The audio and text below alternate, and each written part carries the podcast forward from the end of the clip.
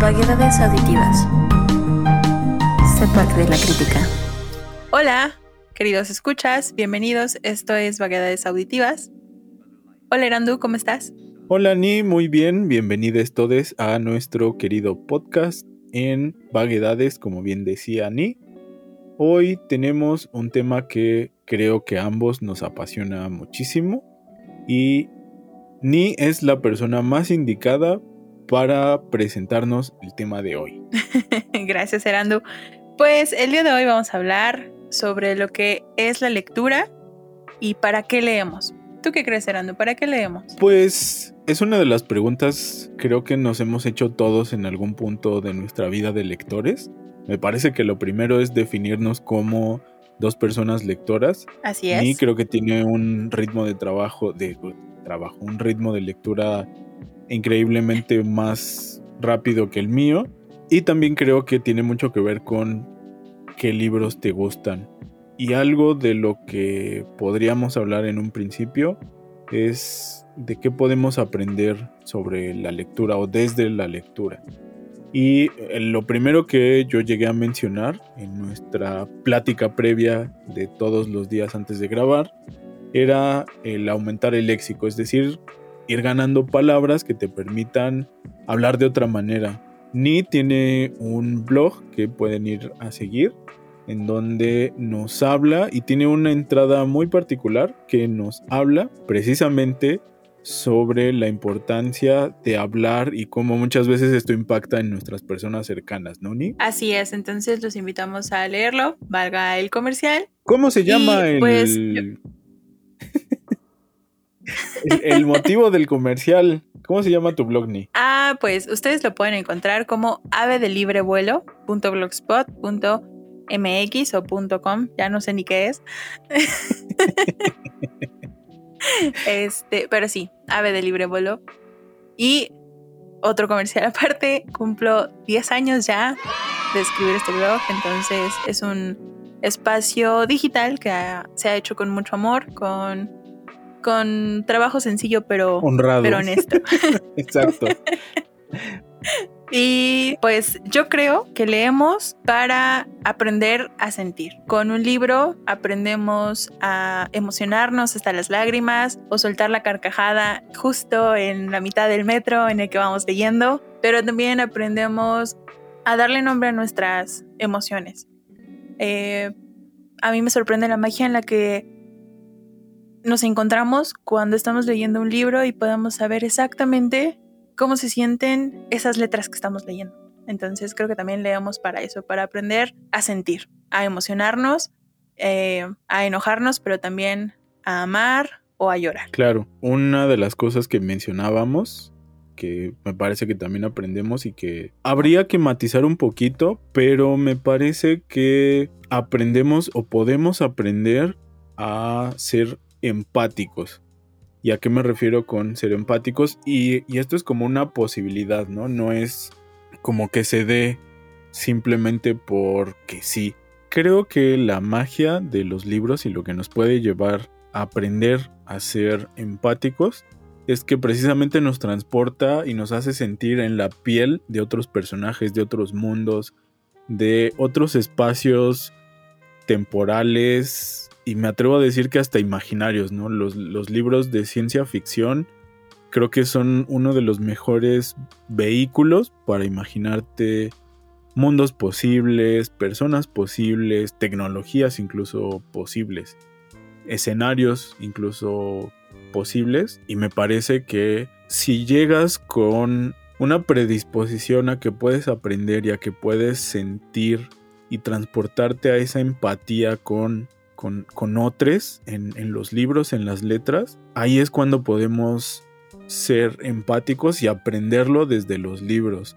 No sé, pienso ahorita a lo mejor ya vamos a empezar a hablar de muchos libros que nos pueden impactar, pero en El Conde de Montecristo me parece que puedes encontrar un vínculo muy cercano en cuanto al enojo, a la ira, a las ganas de revancha, de venganza, y después al mismo tiempo el misterio que envuelve, el imaginarte la cárcel en donde lo, lo guardan por tantos años, la no sé si a ti te pasó, pero incluso la descripción, no sé incluso si lo, si lo hayas leído, pero la sensación de aislamiento que te describe de cómo es su celda, cómo son sus días, cómo los pasa, cómo está, qué, qué es lo que siente, te hace sentir en muchos momentos atrapado eh, y, y encarcelado y hasta a veces a sentir el frío, ¿no? De, de las paredes de piedra golpeadas por ese mar escabroso del que va a tener que escapar.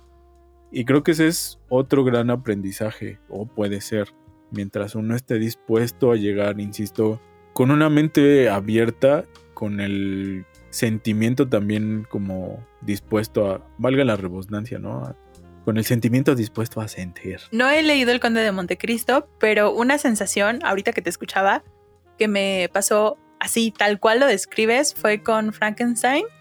Claro, también. Cuando está describiendo todo su dolor y cómo se siente perseguido y que no puede ni descansar ni dormir.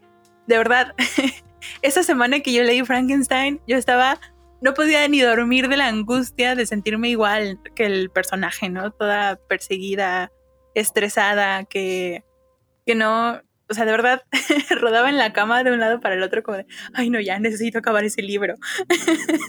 Entonces sí, definitivamente los libros nos transmiten eso. ¿Qué otra cosa crees que podemos aprender y que es importante aprender de los libros, Ni? Fíjate que me he dado cuenta que en muchas personas que ya llevan ciertos años siendo lectores, no es tan fácil engañarlos. Son personas muy críticas, personas que analizan un poco las cosas que les dices y entonces, además de generarse un criterio propio, no es tan fácil engañarlas y son capaces de argumentar un tema. Sí, claro, una cosa que te permite la lectura, digamos, es poder generar el pensamiento crítico, comparar, analizar, y me parece ahí otro espacio de matiz, porque como diría una de nuestras eh, futuras recomendaciones en este episodio. Todos los libros son de autoayuda, menos los que dicen que son de autoayuda. Y me parece que ahí hay ese, ese espacio, ese resquicio en donde también la literatura tiene esa onda de, igual por el modelo económico en el que vivimos y todo, en el que también hay libros que están hechos nomás para vender y, y no tienen un contenido que te haga, no sé, llegar a una reflexión un poquito más honda, más allá de lo que hablábamos en uno de nuestros episodios sobre cambiar tu forma de ver la vida, ¿no? Y echarle ganas y cambiar esa actitud por algo mejor y vibrar alto y esta onda como muy bárbara de Regil, pero versión, este, versión libro, ¿no? Creo que ahí radica un punto muy interesante. Otro que yo agregaría es unido o envuelto en esto que nos platicabas es la curiosidad. Me parece que los libros generalmente ayudan a preservar nuestra curiosidad. No sé si a ti te ha pasado que lo hablábamos igual fuera del aire, pero es muy común que ciertas personas se sorprendan y te. De, que te sorprendan cosas como muy comunes o un nuevo aprendizaje, ¿no? Que llegues como muy contento de. No sé, hoy aprendí a sacar un porcentaje de forma muy rápida en la calculadora para las propinas. Y es como. O sea, pero ¿qué no sabías eso? Y es como. Pues no, no lo sé todo, ¿no? Y eso es algo que te enseñan los libros, a que no lo sabes todo y que si te acercas a ellos puedes ir descubriendo, no sé, las matemáticas o la filosofía u otros libros, poemas, y que también dependiendo cómo te acerques y cómo te hayan acercado a la lectura, que me parece que puede ser otro de nuestros puntos a tratar, pero en cuanto a experiencias personales, te pueden acercar o alejar. Y aquí voy a, darle la sorpresa a mí, pero podríamos mezclar nuestro siguiente punto de experiencias personales ¿qué te parece si lo vinculamos directamente con los libros que te podrían alejar y acercar a la literatura? Ok. Eh, yo tenía un punto más. Ah, sí, perdóname, Ni, perdóname. Este, Échalo.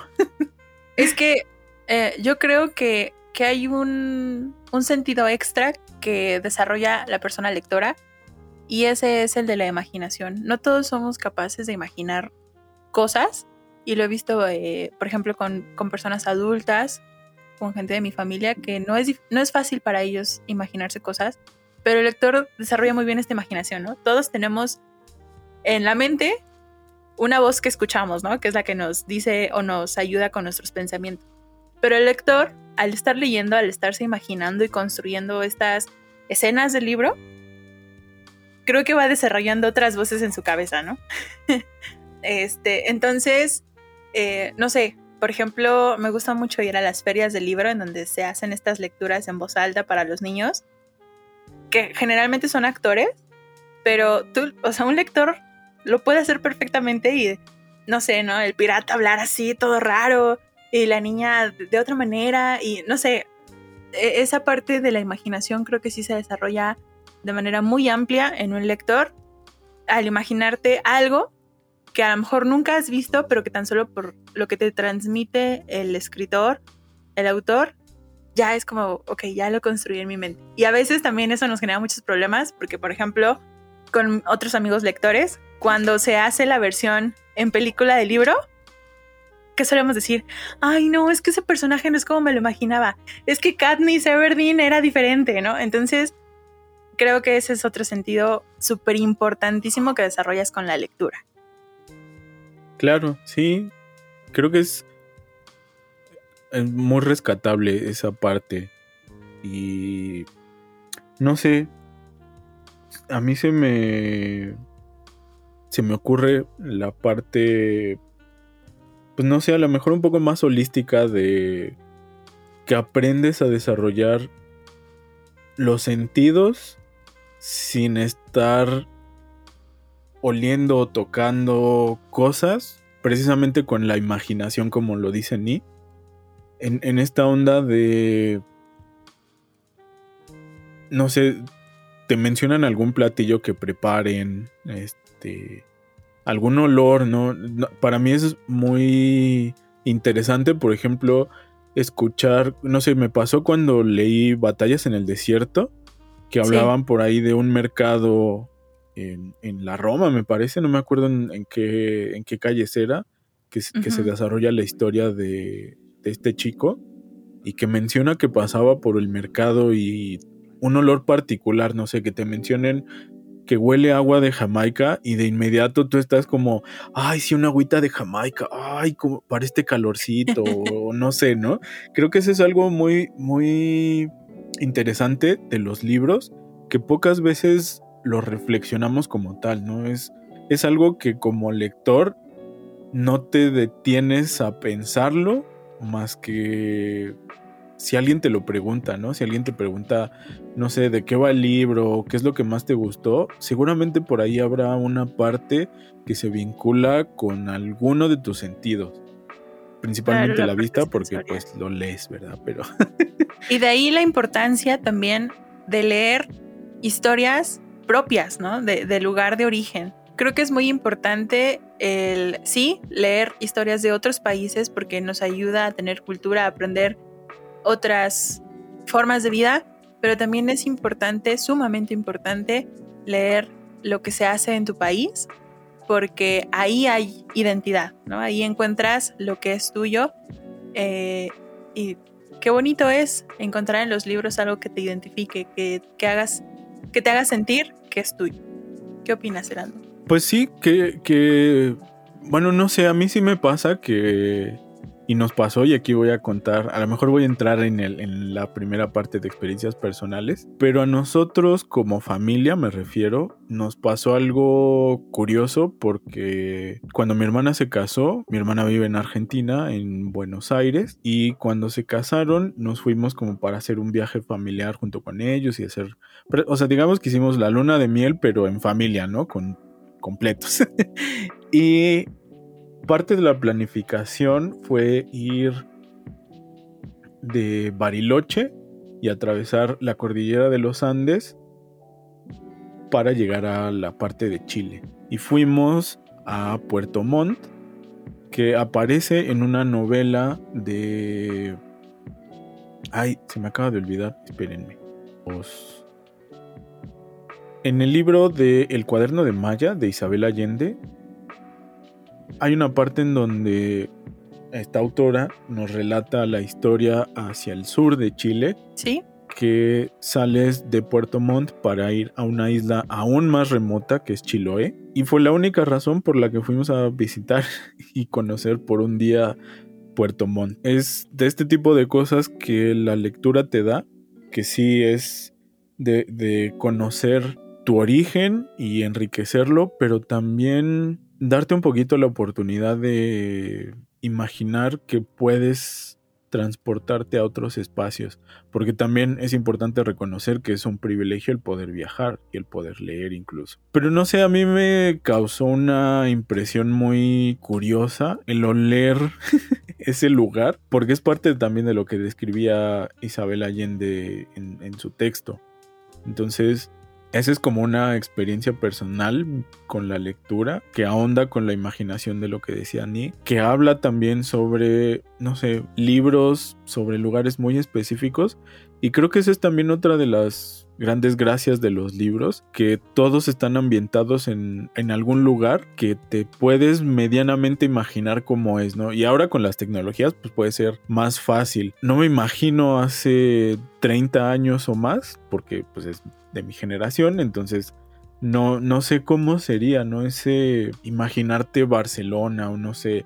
Hay muchos libros que te pueden llevar a otros, a otros lugares y esa podría ser como el vínculo que yo tengo con la imaginación de la que hablabas y la importancia de leer sí cosas del lugar, pero no sé si también sea como mi alma viajera que dice, pues no sé, en este libro, por este libro me dan ganas de ir a tal o cual lugar. O sea, yo por ejemplo, he leído textos de Borges y la descripción que puede hacer de Buenos Aires la siento mía porque ya conocí Buenos Aires o Montevideo con Mario Benedetti. Entonces, no sé, creo que ahí también está esa, esa magia con los libros de, de que te da como, ¿sabes? Siento que es como un preview de qué puedes ver o conocer si viajas a tal o cual lugar, ¿no? Sí, claro, no, no defendía como el hecho de no leas cosas ajenas, ¿no? Al contrario, es muy bueno, es importante leer cosas de otro lugar, pero me refería a qué padre es encontrar en los libros también cosas tuyas, ¿no? Cosas que identifiques como propias. Ah, claro. Y pues... Cuéntanos una experiencia tuya ahora, Ni. pues... No sé qué contarte. ¿Cuál es el libro que te ha conmovido más o que te ha hecho llorar Eh, más? eh, definitivamente el libro que más me ha hecho llorar es Elvis nunca se equivoca de Rodrigo Morlesín. Tengo una gran pasión por los animales, especialmente los perros. A veces. y entonces, este libro nos cuenta la historia de Elvis, un perrito de la calle, que pues pierde a su mamá y a partir de ahí está en búsqueda de una familia. ¿No? Y es adoptado por una niña que se llama Ana, como yo. Y ya no les voy a contar más porque la historia, la verdad es que es un libro infantil así chiquitito y sí, se los recomiendo mucho. Pero si son eh, amantes de los animales como yo, van a llorar. Advertencia. Spoiler alert. Exacto. Muy bien. Yo tengo otra experiencia, este, me parece también importante y coherente hablar también del otro lado de la moneda, porque no todo en los libros siempre va a ser color de rosa y creo que es una experiencia que también todo Ajá. lector va a pasar. No hablo ahorita del bloqueo del lector, sino de los libros que me hicieron por algún momento alejarme de los libros. Y también tiene que ver con el cómo te acercan o te imponen esos libros, ¿no? Creo que en nuestra enseñanza educativa es muy común el tienes que leer este libro y hacer un resumen o hacer algo, Ajá. ¿no? Y es súper común que te dejen, no sé, yo pienso en la prepa, Claro. el leer el cantar del mío Cid, ¿no? Y que tengas que hacer un análisis de un texto de hace chorro mil años, sin el contexto, sin haber podido acercarte y entender de qué te están hablando y en qué tiempo te están hablando, ¿no? Una vez que lo leí, después de que salimos de la carrera, que ni yo estudiamos historia, fue como, Ah, ah, ya, ya estoy en. O sea, me hubieran. Ahora sí que como el meme, ¿no? De avísenme, ¿por qué no me dijeron que la historia pues también se podía hacer así, ¿no? Creo que esa es una de las cosas que nos puede alejar o que a muchas personas les ha llegado a pasar, ¿no? Creo que esa parte de en el que nos podemos subir los lectores habituales en, no sé, hacer crítica de lo que otras personas leen, hay que tener cuidado.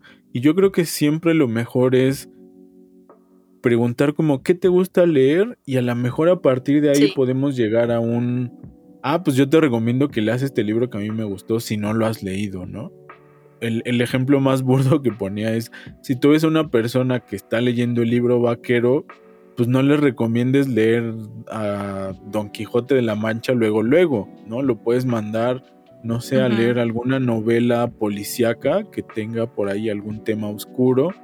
Estoy pensando en ahorita en Safón, por ejemplo, que tiene estas novelas también como medio policíacas que te pueden atrapar y que creo que también tienen ahí su vinculito, ¿no? No estoy hablando que los compares.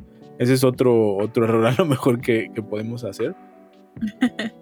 pero me parece importante ir cuidando cómo nos aproximamos a la lectura y entender que es mejor aproximarte y adentrarte a los libros que te gustan, así como Ni recomendaba un libro infantil que aparentemente pues es para niños, ¿no? Eso no quiere decir que a uno como adulto no lo pueda impactar, no le pueda cambiar, no le pueda mover algo. Es como este arquetipo de el principito es para niños y yo considero que, que lejanamente es un libro infantil, ¿no? ¿no? No lo veo como algo que yo le daría a un niño de 8 o 10 años. Me parece que, que podría ir para alguien. No, yo sí se lo daría.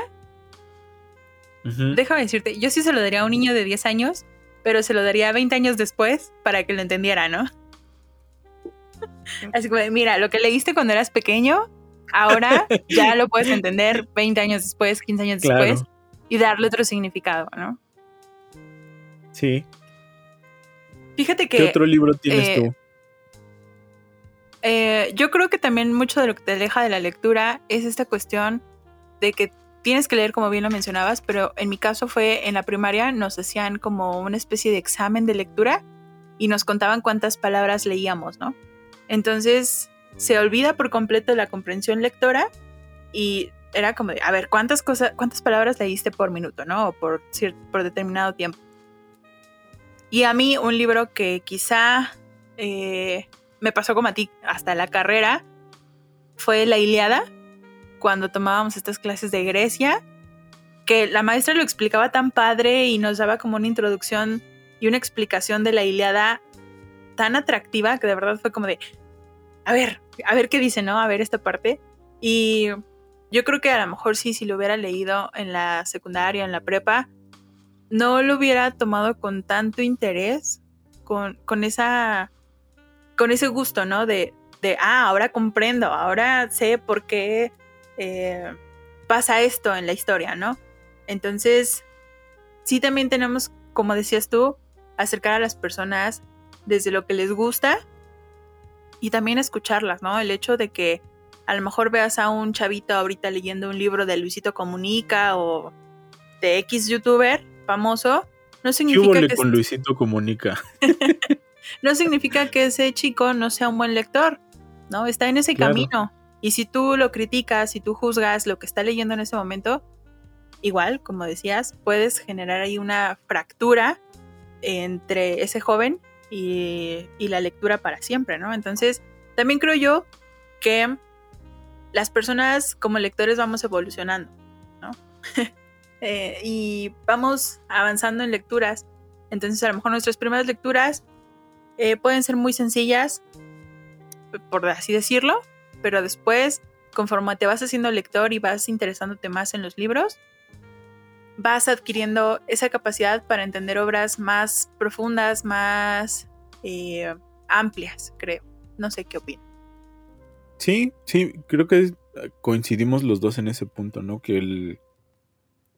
Como coloquialmente se le llama el, el ser mamador literario, más que impulsar una comunidad, creo que la fractura y deja a la, a la intemperie a muchos nuevos lectores, ¿no? Que no, no, va a faltar el típico que te diga, o sea, tienes 35 años y no has leído a Dante Alighieri, que nos habla sobre la perspectiva de la Biblia en este recorrido que tiene que hacer. Y es como, pues no, a lo mejor no ha llegado mi tiempo para leerlo, para apreciarlo y para sentirme cómodo leyendo. Por supuesto. Entonces, yo ahí tenía como, le platicaba a Ni, le, le ponía el ejemplo de que en la secundaria, uno de mis primeros libros que cargaba y por el que me llegaban a ver como medio extraño, es una biografía que escribió Pacho O'Donnell sobre el Che Guevara.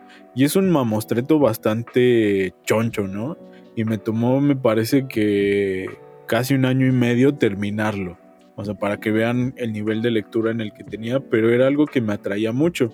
Quizá desde ahí ya venía mi gusto por la historia, pero pues era un primer paso. O sea, creo que eso es también muy importante, el no decirle a una persona tampoco que ese libro todavía no es para él, ¿no? Si le llama la atención, creo que para eso están hechas las contraportadas o las recomendaciones si el libro te está llamando y te está diciendo aquí hay algo para ti, pues adelante, ¿no? Es, es lo rico de ir caminando en este trayecto lector.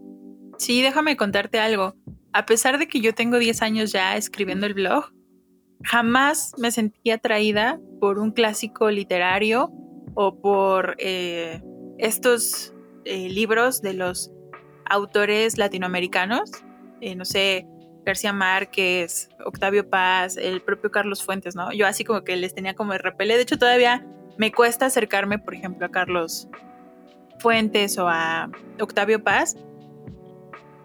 Pero ¿por qué? Porque partimos de esa idea de que te dicen, ah, no, tienes que leer a los clásicos literarios, ¿no? Y pues tú eres un chavito de 15 años, de 17 años y, y no conectas con ellos. Y además son personas que seguramente ya fallecieron, que son de una época distinta a la tuya y, cuesta hacer esa conexión, ¿no? Entonces, yo me acerqué a, estos escritores con El amor en, en los tiempos del cólera de García Márquez.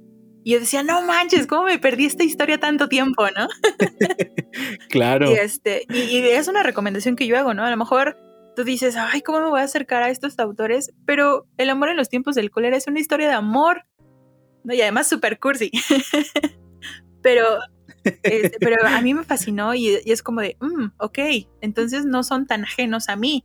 También tocan estos temas, ¿no? Y, y, ahí empezó la curiosidad, pero te estoy hablando de ya cuando tenía como 22 años, 23. Entonces también creo que es importante decir que no hay una prisa por acercarte a los, a los clásicos literarios, ¿no?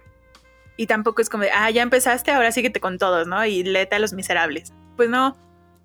Exacto. Eh, otro clásico que a mí me encanta, me fascina, sí soy súper fan, que yo creo que es uno de mis libros favoritos, es Sin novedad en el frente, de Eric María Remarque.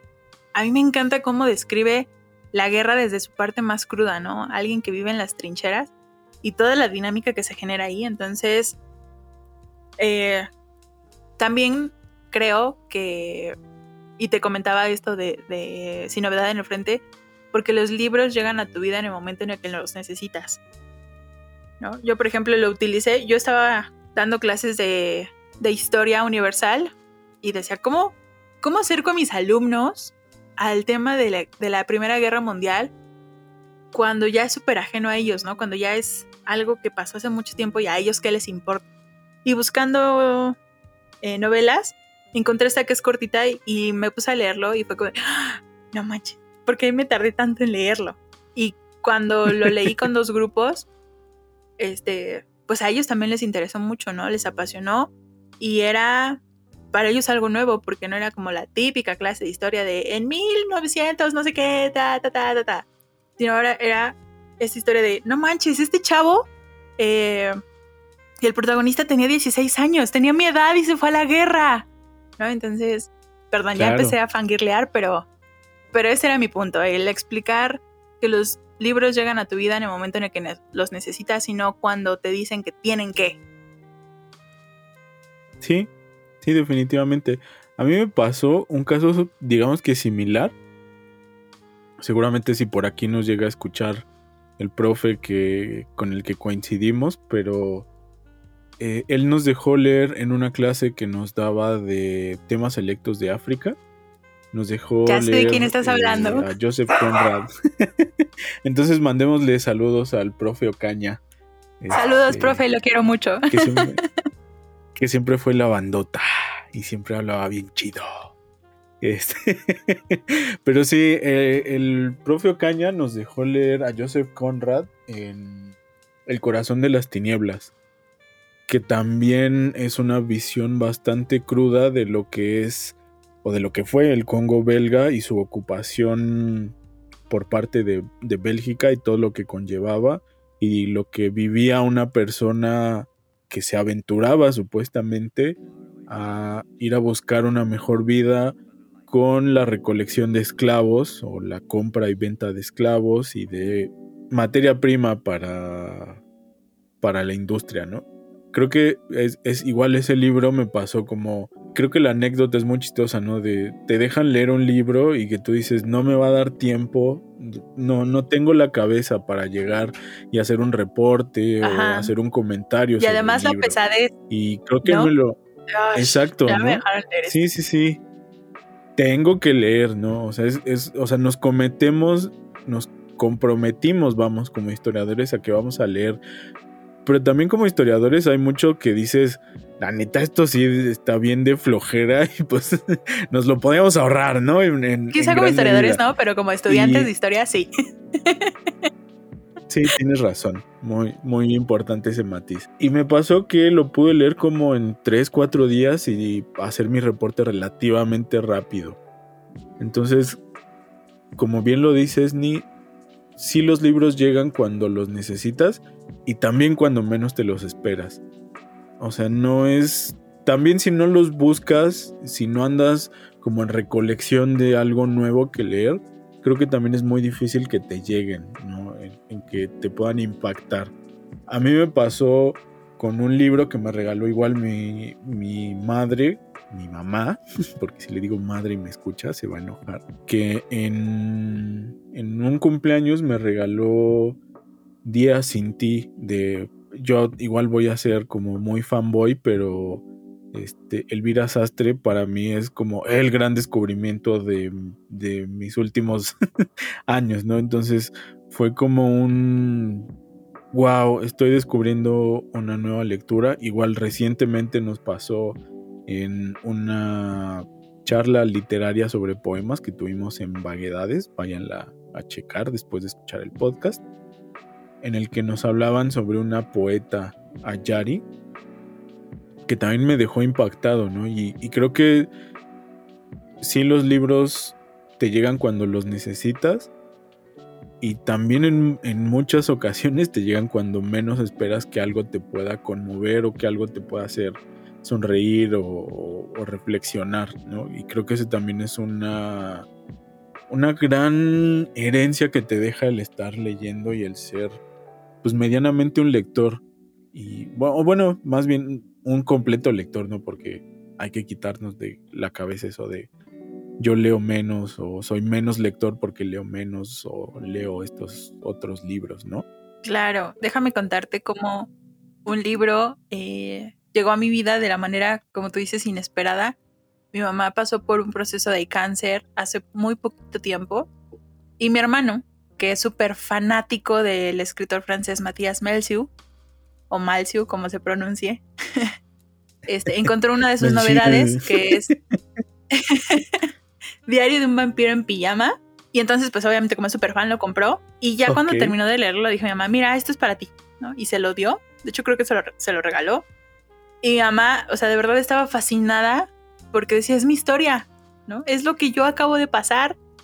Y entonces, eh, pues ya me puse a leerlo. No, yo estaba en un llanto terrible porque, pues es la descripción de precisamente una persona enferma, ¿no? Y todo este proceso. Entonces, también los libros creo que llegan a sanarte, ¿no? En ese momento inesperado, en ese momento en el que más lo necesitas, también los libros llegan a ser ese bálsamo, como decía un escritor que queremos mucho, tú y yo. Este, esa cachetada que también a veces necesitas, o no sé, ¿no? Llega a ser tantas cosas un libro, pero sobre todo pues llega a ser un abrazo, creo yo. Y precisamente creo que eso nos llevaría al siguiente punto. ¿Qué te parece? Me parece genial. Antes de ir a ese punto, voy a hablar de uno de los últimos, últimos libros así que recomiendo que te puedan acercar a la lectura. Dale, dale.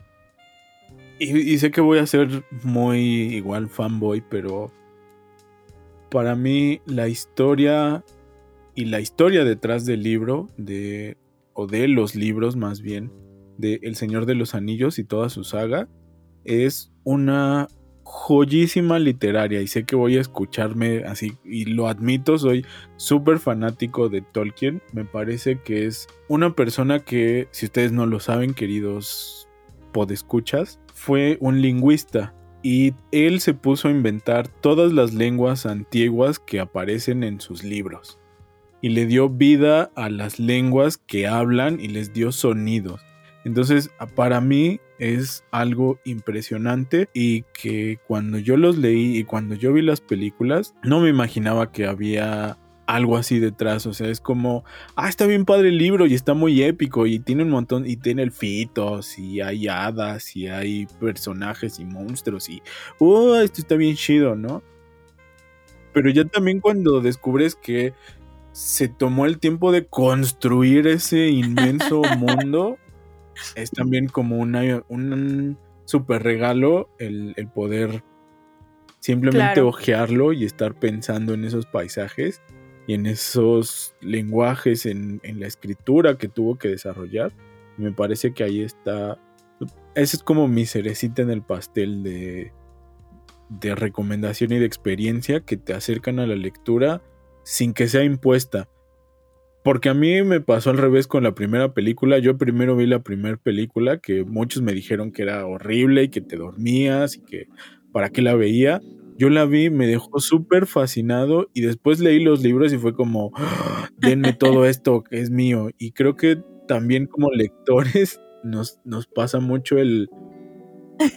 que si, si sale una película, como decías hace ratito, podemos decir no me gustó o yo me imaginaba este personaje de esta u otra forma, pero también hay que entender que el cine es un lenguaje completamente distinto al lenguaje que hay en los libros y quererlos siempre comparar nos puede jugar malas experiencias. Yo creo que al contrario lo que deberíamos hacer siempre es como si ya viste la película y sabes que está basado en un libro, eso no quiere decir que sea al pie de la letra de un libro. Quiere decir que se toma ciertas libertades.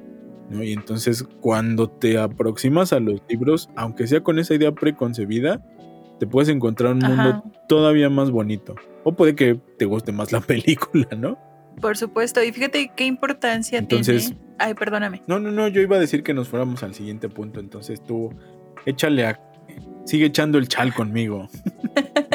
es que nada más quería resaltar eso que mencionabas, ¿no? Como un libro es un ejercicio cerebral tan complejo para la persona que lo escribe, porque investiga, porque se imagina, porque lleva esa imaginación, esa, ese pensamiento a una hoja de papel, pero no se acaba ahí ese ejercicio cerebral, ¿no? Sino se transporta a la persona que lo tiene en las manos y se vuelve otro ejercicio cerebral, el leerlo, el asimilarlo, el imaginarlo y el también construir otro pensamiento a partir de ahí. Entonces, bueno, ya creo que ya demostramos que somos unos ñoñazos del libro, eh, pero a mí eso me tiene a mí sorprendidísima y yo creo que es lo que me mantiene tan enamorada de los libros. Entonces, ¿cuál es nuestro último punto ni de, de esta charlita? Pues bueno, después de la larga lista de libros que hemos mencionado y que hemos recomendado, queremos también recomendarles un libro que además de que nos enamoró muchísimo de la lectura, em, construye a través de una historia una lista de recomendaciones de libros a los que uno se puede acercar para empezar este ejercicio de lectores. Y ese libro se trata de un sobrino y un tío y nada más les puedo contar eso. Pero voy a leer, me voy a tomar el atrevimiento y espero que si algún día Benito Taibo, que es el autor que estamos recomendando, me escucha, me perdone, pero nos parece muy pertinente en estos momentos, ya que estamos hablando de un escritor que nos trajo hasta ciertamente la creación de este podcast y esperemos que si nos llega a escuchar nos perdone por nuestra interpretación tan fanática, pero estamos hablando de Benito Taibo y Persona Normal, que no les vamos a spoilear mucho de este libro, ya ni nos platicó un cachitito y nos parece muy pertinente hacer esta cita textual sobre su obra. Dice el tío Paco cosas maravillosas sobre los libros. Y lo apunté exactamente como lo dijo para no olvidarlo nunca. Tabla para el náufrago. Escudo para el bueno y horca para el ruin. Paraguas para el sol y la lluvia. Capote de torero. Ladrillo que hace paredes. Que hace casas. Que hace ciudades. Que hace mundo. Mundos. El libro es jardín que se puede llevar en el bolsillo. Nave espacial que viaja en la mochila. Arma para enfrentar las mejores batallas y afrontar a los peores enemigos. Semilla de libertad. Pañuelo para las lágrimas. El libro es cama mullida y cama de clavos. El libro te obliga a pensar. A sonreír. A llorar. A enojarte ante lo injusto y aplaudir la venganza de los justos. El libro es comida. Techo. Asiento. Ropa que arropa. Boca que besa mi boca. Lugar que contiene al universo. Esto fue este libro, Persona Normal. Ay, te interrumpí este libro creo, no, estoy completamente segura que se va a convertir en un clásico de la literatura no solamente mexicana, también universal. Tiene también sus eh, secuelas y apenas se han, se están, este año se va a celebrar, se van a celebrar 10 años de su publicación y precisamente con la pandemia Benito Taibo se puso a escribir un poco más acerca de la historia del tío Paco y pues está pronto a publicarse, entonces, pues sí, esto es un poco homenaje y un agradecimiento eterno por escribir esta historia en la que nos vemos reflejados tantos y tantos lectores que hemos llegado a los libros por alguna razón y nos hemos quedado, ¿no? ¿Qué opinas, Erando? Sí, me parece que es un libro que a muchas personas se nos ha quedado en el corazón, precisamente como dice Benito, que el libro también es un pañuelo para las lágrimas y es un todo casi para cada circunstancia, porque todos tenemos libros para, para todo, todos tenemos libros para todo. Y creo que es una muy bonita reflexión hacer lo que hace Benito en, en esta frase que leímos sobre la importancia del libro en nuestras vidas cuando eres un lector. No importa si eres un lector que eres súper fanático de Edgar Allan Poe, o si te gusta más la literatura mitológica o la literatura de J.K. Rowling. No importa qué es lo que tú leas, mientras te ayude te haga mejor persona y te ayude a ayudar a otras personas y las atraigas también a la lectura. Me parece que es como lo que podría dejar como para ir cerrando. Por supuesto, y si alguien nos está escuchando pero no es lector y a lo mejor eh, dice, bueno, ¿de qué están hablando estos locos, no? La invitación es esa, a descubrir por qué dice el tío Paco cosas tan maravillosas sobre los libros este, y tan alocadas, ¿no? Eh, pienso en mi yo de hace 15 años que no leía y digo, bueno, me atrevería a, a hacer este reto de descubrir los libros, de descubrir que el libro es tantas cosas como lo dice aquí y esa es la invitación. Y ojalá alguien que nos esté escuchando pero que no sea lector se sienta motivado, se sienta atraído y curioso de encontrar la vida en un libro, porque los libros son vida. Claro que sí, qué bonita reflexión.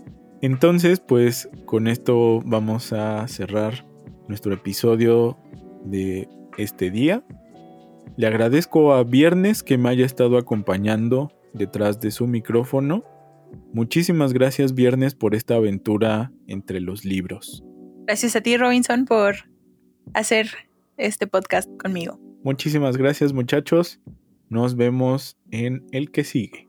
La próxima semana, por cierto, síganos en nuestras redes, eh, todos los derechos reservados, permiso de gobernación SC 04525. Nos vemos.